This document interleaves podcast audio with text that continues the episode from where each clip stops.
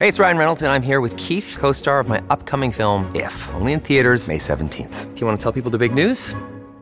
All right, I'll do it. Sign up now and you'll get unlimited for $15 a month and six months of Paramount Plus Essential Plan on us. Mintmobile.com slash switch. Upfront payment of $45 equivalent to $15 per month. Unlimited over 40 gigabytes per month. Face lower speeds. Videos at 480p. Active Mint customers by 531.24 get six months of Paramount Plus Essential Plan. Auto renews after six months. Offer ends May 31st, 2024. Separate Paramount Plus registration required. Terms and conditions apply if rated PG.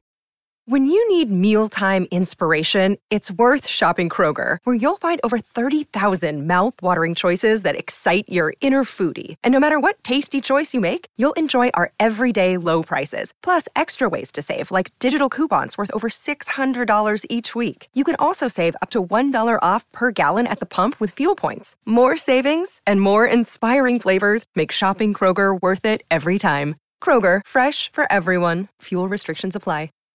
Hola, esto es New Books Network en español.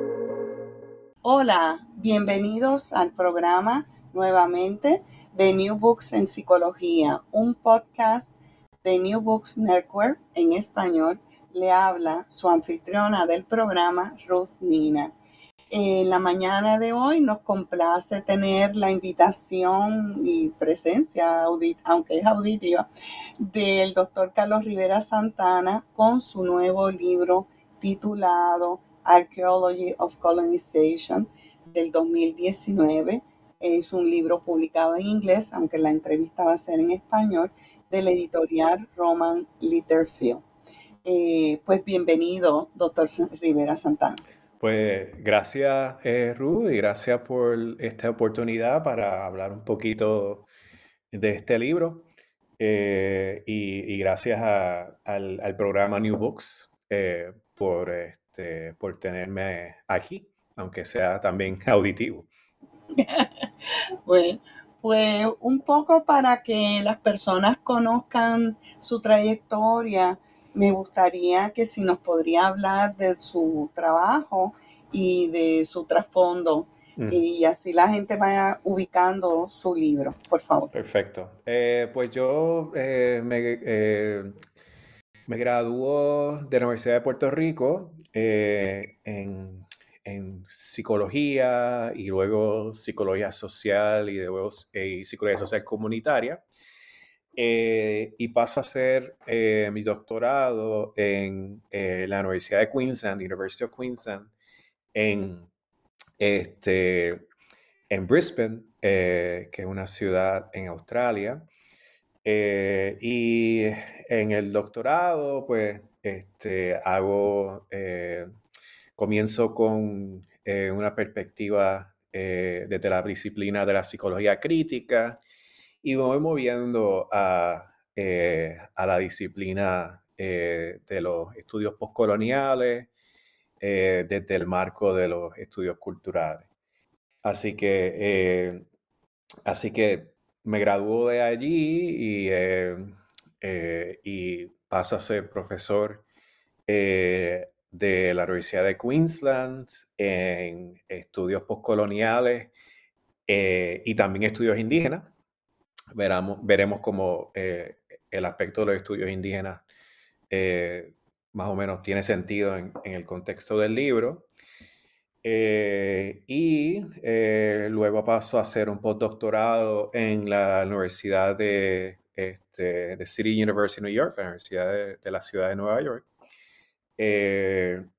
y actualmente soy profesor de estudios hispánicos eh, en el College de William Mary, que eso está en el estado de Virginia, en Estados Unidos. Eh, de, modo eh, así un poco, a grosso modo, mi campo es la psicología crítica, los estudios postcoloniales, los estudios culturales y también los estudios indígenas. Eh, pues gracias, eh, doctor Rivera. Me gustaría un poco entonces que vamos para ir introduciendo el libro. ¿De dónde surge eh, la idea de desarrollar el libro titulado Archaeology of Colonization, que trae dos puntos cruciales, o sea, de dos puntos geográficos, se basa en la experiencia del Caribe versus la experiencia de Australia. Si nos podría hablar sobre este proyecto. Pues sí, gracias. Este, la ISO son puntos muy distantes. Eh, yo soy puertorriqueño y soy caribeño y latinoamericano.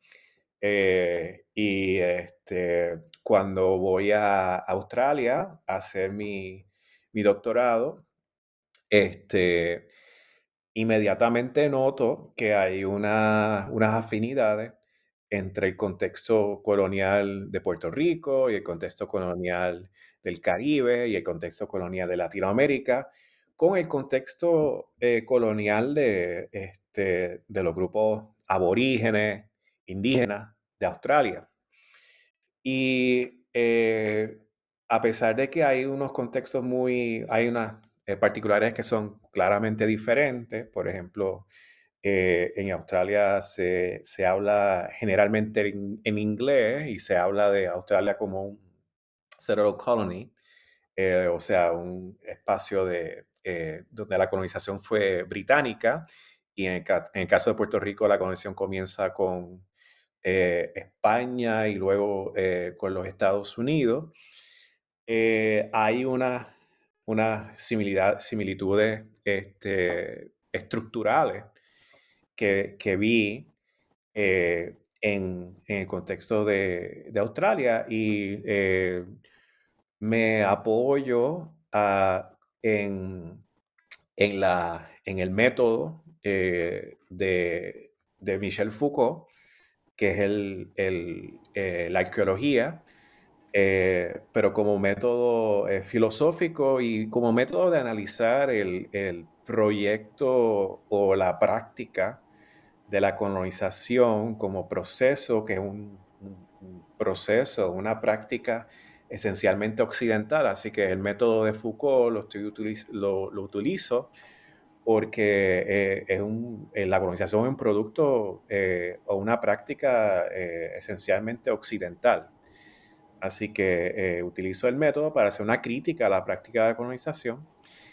Y y pues eh, vi esos vínculos desde mi doctorado y eh, cuando termino mi tesis doctoral, eh, pues sigo el proyecto a un proyecto de libro y veo desde mi doctorado hasta cuando termino, bueno, comienzo el libro y lo termino, unos vínculos entre el Caribe y Australia que son, este, para mí clarísimos. Así que en el sentido del, proyecto amplio de la colonización, mirando este proceso histórico y esta práctica eh, desde un ojo quizás transhistórico, desde un ojo este, de mirar la historia eh, de, a larga duración, de unos 600 años básicamente. Y veo esos vínculos estructurales y eh, y la idea comienza mirando esas similitudes estructurales entre Puerto Rico, eh, el Caribe y eh, la experiencia de colonización de los aborígenes en Australia. Ok. Hay, hay que entender que el libro está organizado, eh, tiene una totalidad de ocho capítulos, organizado en tres partes. Una que es la introducción, otra que nos habla desde el Caribe eh, y la tercera tiene que ver con el tema de Australia. Ahora bien, hay una serie de conceptos que me parece muy interesante abordarlos en la entrevista, que creo que son fundamentales para las personas que estarán interesadas en este tipo eh, de literatura, sobre todo en la temática de lo que es lo de colonial es el tema de la estética del Caribe y quisiera que abordara sobre el concepto para que los, eh, los lectores de este programa puedan entender a cuál es ese referente que, usted utiliza en la primera parte sí, Totalmente. Eh, pues la primera parte, mirando eh, la metodología de la arqueología, en términos de la arqueología, según Foucault, según el italiano, este, el filósofo italiano Giorgio Agamben, este, eh, estas prácticas que en, en, cual uno eh, trata de excavar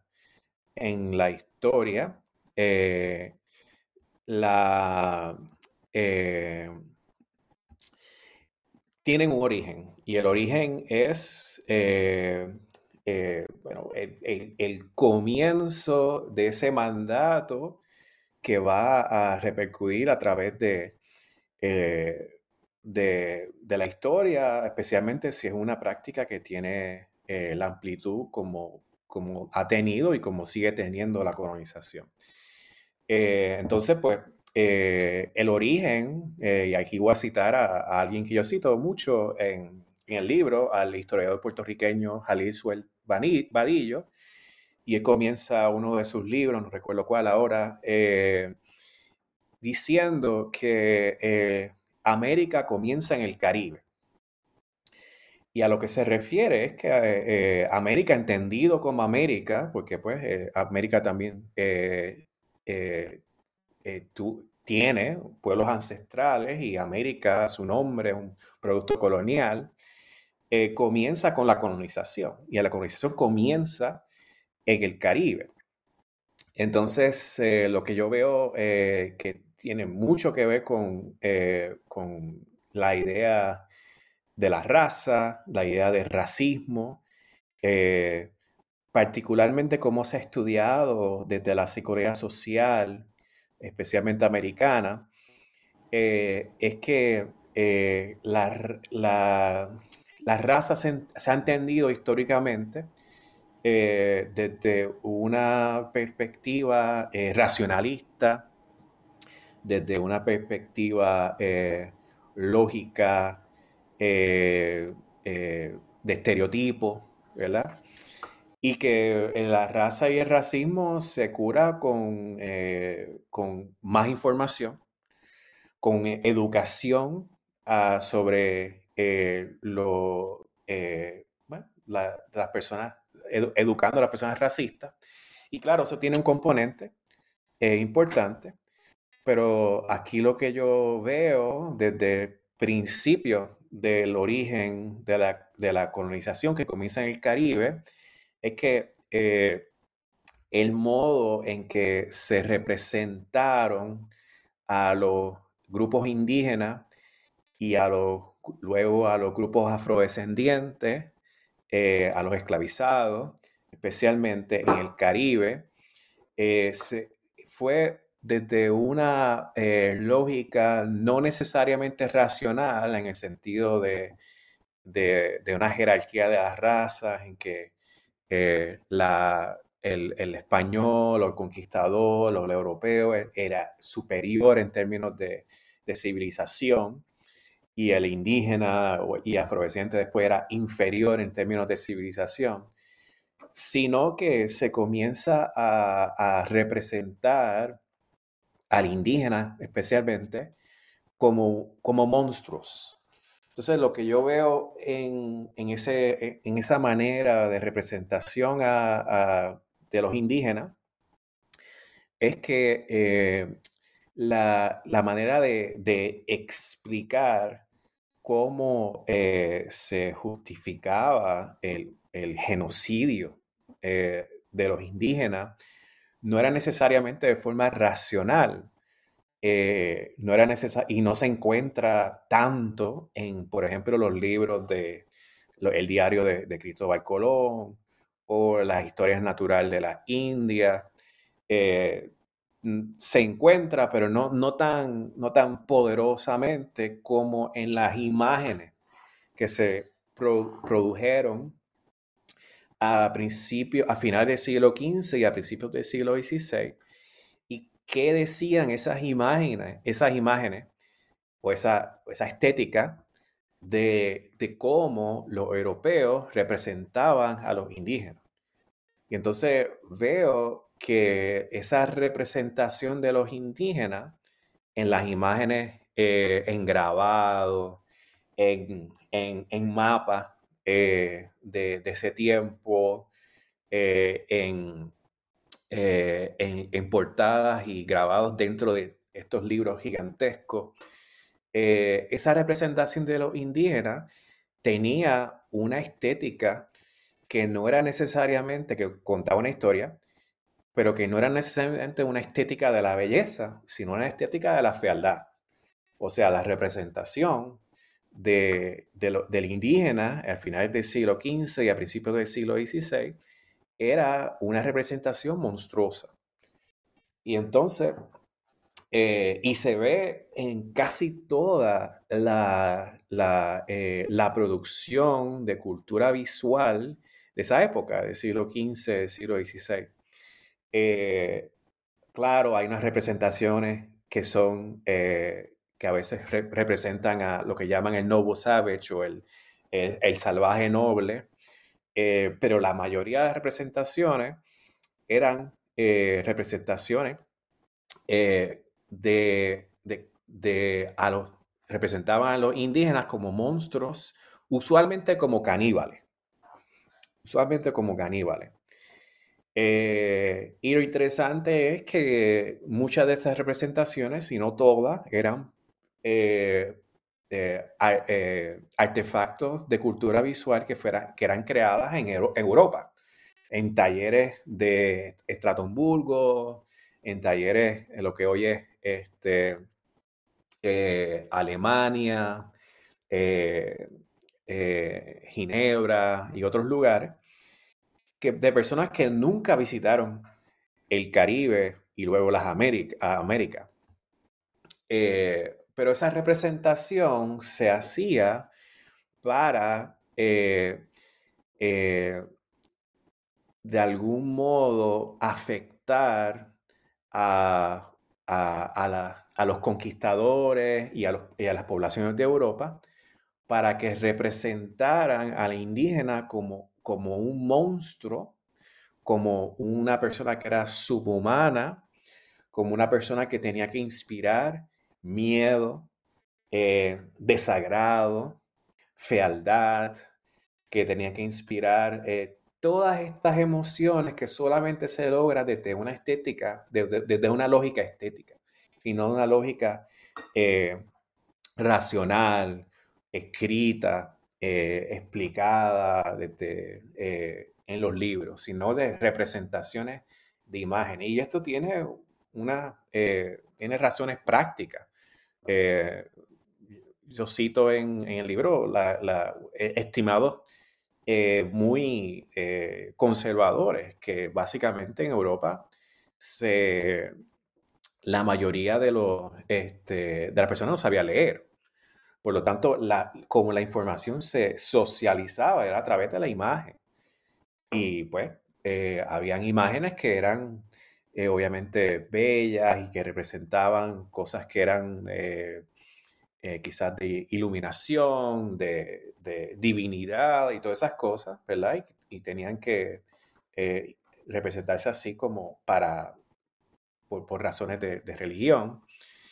Y habían otras representaciones que eran de, usualmente de, la otredad, que este, usualmente se ubicaban en, el espectro de la, del infierno o de esa cultura visual riquísima en Europa que tenía unas clasificaciones gigantescas de, muchos tipos de monstruos eh, que aparentemente habitaban en la Tierra.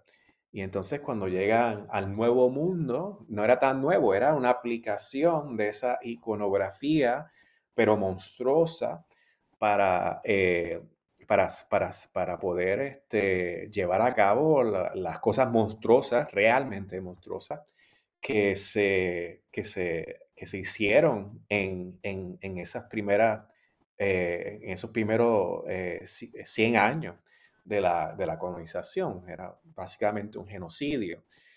Eh, así que pues ahí entra la estética. La estética, en vez de analizar los documentos de, la, de, de, los diarios de Colón, la historia natural de las Indias, eh, los libros de Acosta, de Oviedo, que, todo que muchos eh, han analizado para ver cómo se, se, se, entendieron a los indígenas eh, desde, esa perspectiva, yo analizo las imágenes. Mm, eh, y, y las imágenes, la lógica de la imagen es una estética y, y, la, y, lo que afecta no es la racionalidad, afecta las emociones. Sí. Muy interesante, eh, doctor Rivera. Eh, me gustaría entonces que habláramos sobre la negritud, que es parte también de, de, de esa sección eh, en cuanto a su entendido dentro de este contexto de arqueología de la colonización. Pues muy bien. Este, al principio, eh, la, porque la, las primeras, lo primero que yo establezco, y obviamente no lo establezco yo, lo, establecen otros otro, otro, o historiadores, es que usualmente se entiende, se, este, se representa como mutuamente incluyente la negritud y la esclavitud. Y se sabe que este, la negritud y la esclavitud, particularmente en el tiempo de la conquista, el siglo, finales del siglo XV, eh, principios del siglo XVI, pues no eran, no eran, no, eran necesariamente, no eran mutuamente incluyentes. O sea, no, no eran dos caras de la misma moneda. Eh, la esclavitud existía eh, en Europa, pero era mayormente enfocada eh, incluso a, a, principios, a mediados de, hasta el mediados del siglo XV, de personas, a personas blancas, personas de, Grecia, personas del, este de, Europa. Y claro, la esclavitud era enfocada mayormente en, eh, el trabajo doméstico, todo lo demás. Y eh, entonces, eh, la, trata esclava comienza a, comienza básicamente a, finales del siglo XV pero no toma una, una fuerza eh, grandísima hasta finales del siglo XVI. Eh, entonces, en ese contexto, eh, se establece que la, la, primera esclavitud fue indígena en, la, en América, en términos de, de cómo este, se representaba. Incluso la representación del indígena como caníbal era una manera de poder eh, esclavizar a la indígena, porque si un, eh, la representación de, una persona indígena, eh, si se entendía a, una persona, a un grupo indígena como caníbal, cualquier caníbal podía, este, no podía ser cristianizado, porque el canibalismo era un pecado imperdonable. Y si los indígenas no podían ser cristianizados, entonces podían ser esclavizados. Eh, temprano en, el siglo, eh, en final del siglo XV, Cristóbal Colón propone una trata esclava de indígenas hacia Europa. Entonces, pues pongo más o menos e, ese contexto para entender que la negritud tenía eh, otro, otro color en el sentido de la inequidad. Claro, era un momento de inequidad, pero la inequidad tenía que ver más con la, afiliación con, la, con, una institución eh, como la, iglesia, eh, ser parte de, de, un reino, ser parte de la aristocracia y todo lo demás. Anyway. Eh, y entonces, pues, se establece esta representación, ¿verdad?, de indígena en, en, lo que yo llamo una antropología monstruosa, que eh, establece la base para eh, la, eh, la, primera representación o la conceptualización de la raza en, América. Y entonces cuando comienza con muchísima fuerza la, la, la trata esclava, a finales del siglo XVI, principios del siglo XVII. Eh, en los próximos 300 años se, este, eh, llegan a América más de 3 o 4 millones de, afrodescendientes, de personas esclavizadas. pues le da otro elemento a la conceptualización, conceptualización de la raza que no solamente está eh, como, es, como otro ingrediente, que no solamente es, eh, está eh, quizá enraizada en una monstruosidad, ¿ok? en una representación del indígena como caníbal, sino también se le da esta representación de la negritud, pero negritud en el sentido de lo fenotípico, el color. Eh, antes el color pues, era, era importante, se podía, el color de piel me refiero, eh, se podía, este, era, era eh, documentado y y el color de piel este, se ponía como, como parte de, un nombre de, de, muchas personas, por ejemplo, Alberto el Pardo, y etc. Pero no tenía esa, esa fuerza como, un, eh, como una etiqueta de inequidad. Y cuando eh, comienza con muchísima fuerza la materialidad de, de la trata esclava, en, viniendo mayormente de África, de personas afrodescendientes que fueron esclavizados, pues se le da e, ese elemento también estético de la eh, negritud como una, un elemento más, eh, particularmente el color de piel, un elemento más un ingrediente más para la creación de la raza como instrumento de representación de lo que va a ser la, eh, lo que, a, dónde mira la colonización en términos de, del target, ¿verdad? De, este, de la raza. Claro, eventualmente va a llegar el siglo XVII con, eh, y el siglo XVIII, el siglo de las luces, y se va, va a venir la, lógica del darwinismo social y eh, también la, la, lógica del, del, del, racismo científico.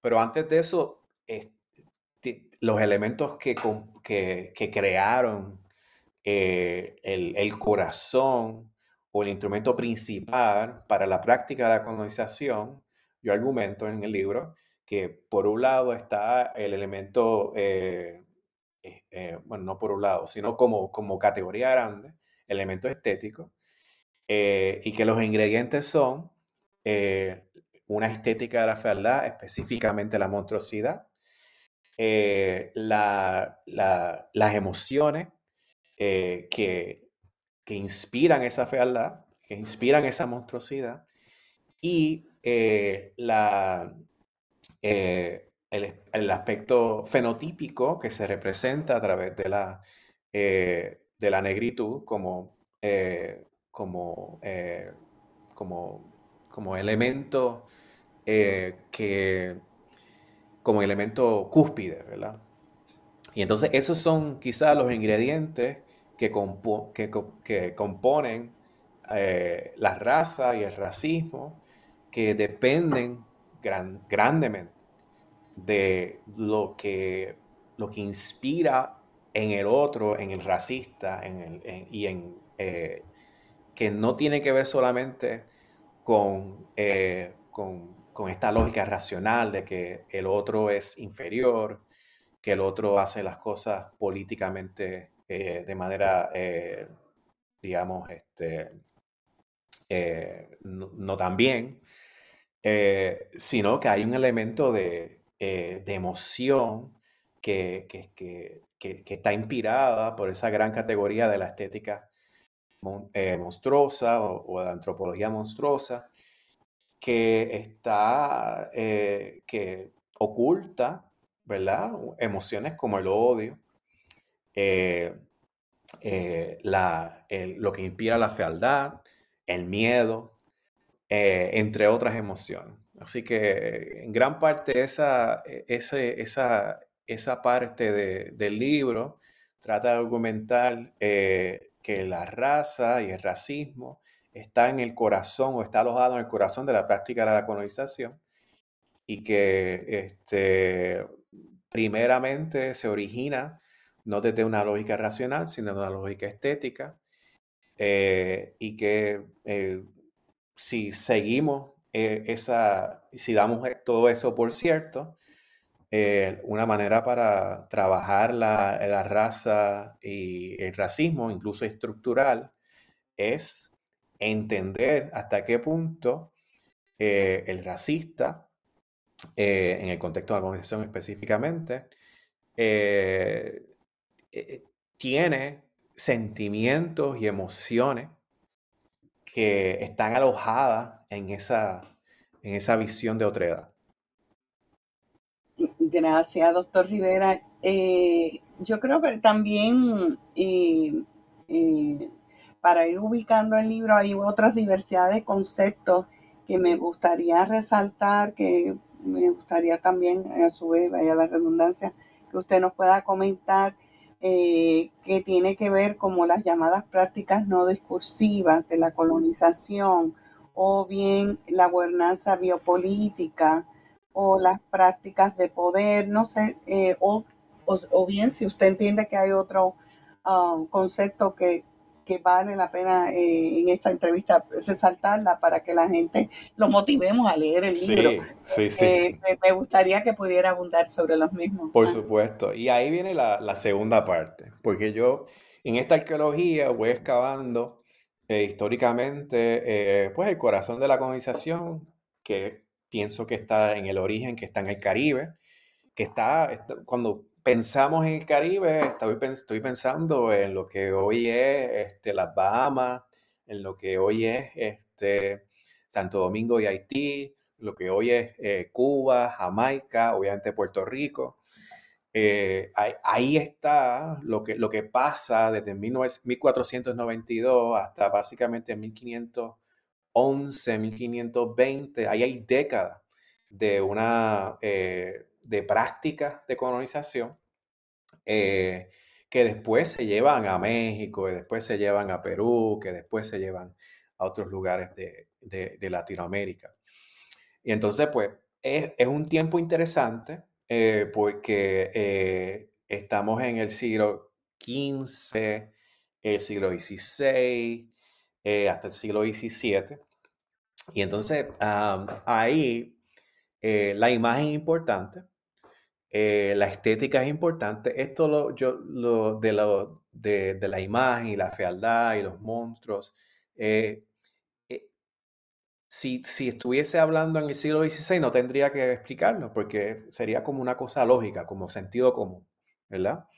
¿Por? Porque cuando, cuando pasa, y ahí voy donde, a, lo, a, lo no discursivo y a, lo, a la biopolítica, en el siglo XVII, bueno, en finales del siglo XVII, siglo XVIII, siglo XIX, eh, comienza eh, la época de las luces, eh, la ilustración, la revolución francesa, y entonces pues ahí cambia esa visión de mundo, lo que Foucault habla de el episteme, que comienza la modernidad, básicamente. Y en la modernidad, este, mucha gente como Nietzsche y Kant y otras personas básicamente dicen, pues mira, este, eh, Dios ha muerto, ¿verdad? Y quien lo reemplaza es la figura del hombre, estoy diciendo hombre de manera muy este, eh, adrede o este, intencionalmente.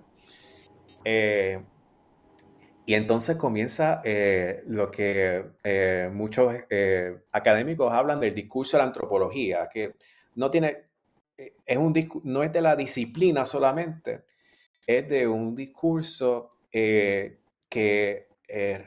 enfoca todo en las prácticas del hombre. Es un, es un, es un cambio, un vuelco de la sociedad a a lo que eh, otros, otras personas, prácticamente teóricos de coloniales, hablan de un antropocentrismo. Y ese, en ese antropocentrismo, eh, en ese discurso de la antropología, está ubicada esas prácticas discursivas de, que, están, que se expresan en sí la disciplina de antropología, pero también la disciplina de la psicología, la psiquiatría, todas estas ideas que son este, que se practican de manera, diríamos, usando el hombre de referente y hacia el hombre. O sea, el ejemplo de la, de, la, psicología es el más ilustrativo, que es personas desde su psiquis tratando de, explicar la psiquis de, sí mismo y otras personas. Es como un, juego de espejos que, su, eh, reflexión o, la mirada o el reflejo es, como infinito. Y entonces, pues, en ese cambio de la visión de mundo, este, está eh, eh, otra manera, otras maneras de hacer este, política. Entonces comienza la política de, este, de, la democracia eh, y otras maneras de, nace la nación y el Estado-nación y todas estas cosas, ¿verdad? y entonces lo no discursivo se, se, se, entiende como prácticas que son, que son enfocadas en la práctica, no tiene que haber ningún tipo de explicitación ningún tipo de representación. Y la biopolítica, pues, eh, eh, cambia el gobierno de, los soberanos, los reinos, ¿verdad? Eh, lo que dice Foucault, que habla de que en el pasado los reinos, las prácticas políticas eran hacer morir a la gente y dejar vivir a la gente que sirve el Estado, al reino en este caso. Eh, de hecho, el, significado de soberano, soberano literalmente significa el, que tiene derecho a matar. Eh, entonces, pues hay un cambio eh, en esa manera de hacer política, y lo vemos en, el Leviatán de Thomas Hobbes, y el gobierno es el pueblo, ¿verdad? we the people. y entonces, pues Foucault argumenta que se invierte esa relación de no, eh, y, es cómo se expresa la biopolítica, que este, es hacer vivir a los, eh, a los sujetos, a los ciudadanos, para que sirvan al Estado, y a los que no, pueden, no sirvan al Estado, dejarlos morir. ¿Verdad? Y entonces en ese dejarlos morir es donde yo me enfoco. Porque ahí están los sujetos que, eh, que están racializados. Entonces, el problema de Foucault es que no se enfoca en la, en la, colonización, no, no, habla de la colonización. Y no habla de esas prácticas eh, eh, de, los, de, los colonizados, de las personas racializadas, lo menciona aquí y allá, pero no, no, no, se enfoca en su trabajo. Entonces yo trato de, no, lo, no lo hago a nivel de Foucault, por supuesto, pero trato de, de trabajar eh, cómo la biopolítica se expresa como práctica no discursiva a, esa, a esa, sección de los dejarlos morir, especialmente a las personas racializadas o, experiencias que o personas que han experimentado la colonización. Y eh, la, en, en, en, vez de, pues, de ir a, todo el sur global, nosotros tenemos experiencias de colonización eh, moderna en varios, varios países, ¿verdad? La mayoría de, de la población e, e, es de sur global y son racializadas y, y, hemos experimentado de algún modo u otro la colonización o lo seguimos experimentando. Así que tomo como estudio de caso el caso de Queensland, que es un estado eh, en Australia y cómo eh, esa eh, biopolítica, ese mecanismo biopolítico se utilizó eh, en contra de los indígenas o los aborígenes en ese estado en Australia. y ahí comienzo con este, analizando, así que estoy usando ese estudio de caso y analizo este, la, la, ley que creó básicamente las reservaciones, la llamaban protectorado, eh, que básicamente gobernaban todos los elementos eh, de la vida social moderna de los grupos indígenas desde básicamente finales del siglo XIX hasta eh, reservaciones que duraron hasta 1970. Eh, eh, y, esto en el contexto de, de, de, que el indígena australiano no era, no era un sujeto, no era una persona, no era un ciudadano de Australia hasta 1967, que pasa el referéndum eh, para incluirlos como ciudadanos, porque era, estaban explícitamente excluidos en la Constitución como ciudadanos.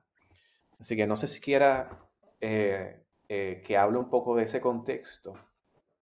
Ah. sí, eso era lo último que te iba a preguntar en relación a, porque el, tiempo se nos va cortando, en términos de la experiencia de Australia eh, si lo comparamos con el Caribe. Eh, ah, si pudieras abundar brevemente sobre ello. Sí, sí. Eh, este, pues hay muchas similitudes y hay muchas claramente diferencias.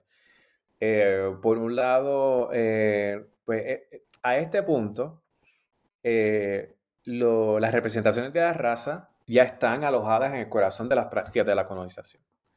Entonces esa idea de la raza eh, es básicamente lo que determina a quién le aplica la práctica de colonización, en este caso la práctica moderna biopolítica de dejar morir a la gente que no son deseadas por el Estado, porque el Estado nace como un Estado eh, racista, y esto no lo digo yo, lo dice, dicen eh, muchos teóricos, y incluso Anderson, Benedict Anderson, que la función del Estado es excluir a personas que no son de, esa comunidad imaginada.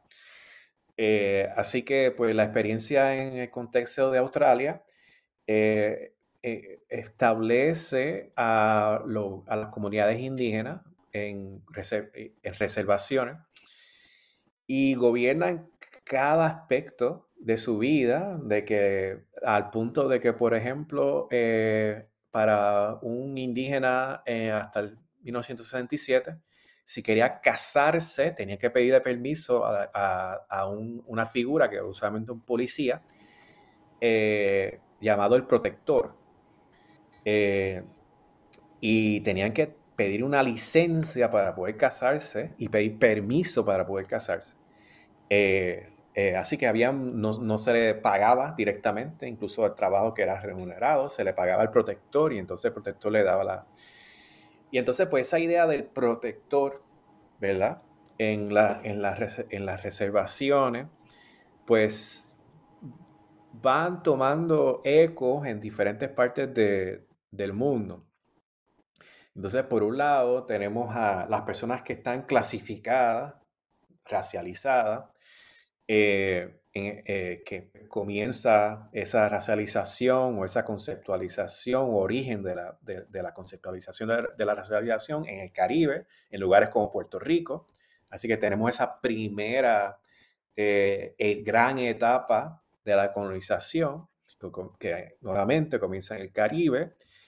Y después tenemos la segunda gran etapa de la colonización, que se enfoca a, esta manera de, gobernar a las personas que son indeseadas por el Estado, las personas que son racializadas por el Estado.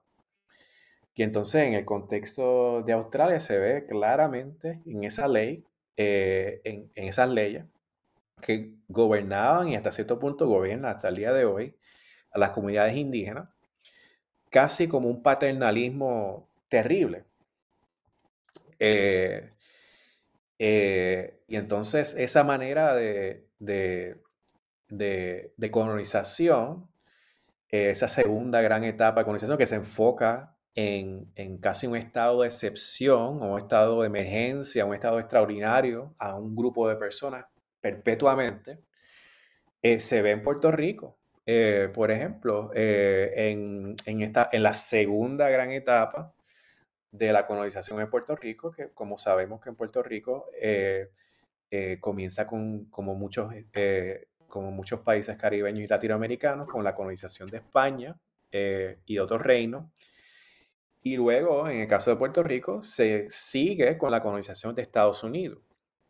Y entonces es muy interesante cómo eh, esas prácticas que se ven, que yo las veo, las estudié con, profundidad en el contexto de Australia, cómo se, ve, cómo se ven eh, esas prácticas de, eh, de, colonización este, enfocadas en el gobierno a, a, a los no deseados, a los racializados, en el contexto de los indígenas, se ve muy claramente en, en, Australia, se ve muy claramente en Nueva Zelanda y se ve muy claramente en reservaciones en Estados Unidos y en Canadá.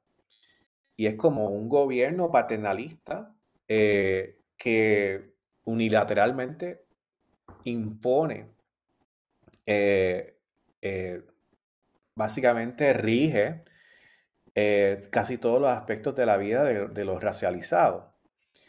Y en el contexto de Puerto Rico, pues se ve que esas mismas prácticas de, que, se, que, se, hicieron y se siguen haciendo en contra de los nativoamericanos en Estados Unidos, pues se trataron y se, y se implementaron en Puerto Rico eh, cuando comienza eh, en 1898, los primeros tres años de gobierno militar, y después este, el gobierno antes del Estado Libre Asociado, y luego durante el Estado Libre Asociado.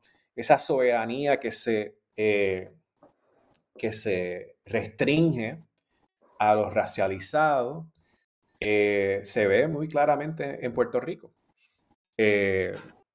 Así que hay, una, hay como un eco en esas prácticas, eh, por un lado, de la racialización eh, eh, y los modos de representación de los sujetos que comienzan nuevamente en el Caribe, en esa conceptualización de la raza, y por otro lado, este, las prácticas de, de gobierno, de gubernamentalidad, como diría Foucault, eh, hacia los colonizados, eh, que comienza eh, en, la modernidad, pero que son, yo le llamo al final del libro, un doble movimiento. Por un lado, un movimiento de, identificar quién es el otro, y ese otro es racializado, y luego cómo se implementa no discursivamente, de manera biopolítica, la práctica de la colonización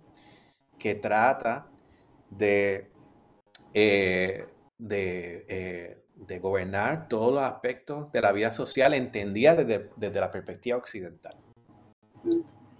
Bueno, eh, yo creo que amerita quizás después seguir un segundo programa para hablar de, seguir hablando de este tema a modo de ir cerrando la entrevista, me gustaría entonces que nos podría indicar si este proyecto tiene alguna continuidad o, cuál es el desarrollo futuro en relación a este proyecto de Pues rapidito y gracias nuevamente, este, Ruth, por esta oportunidad.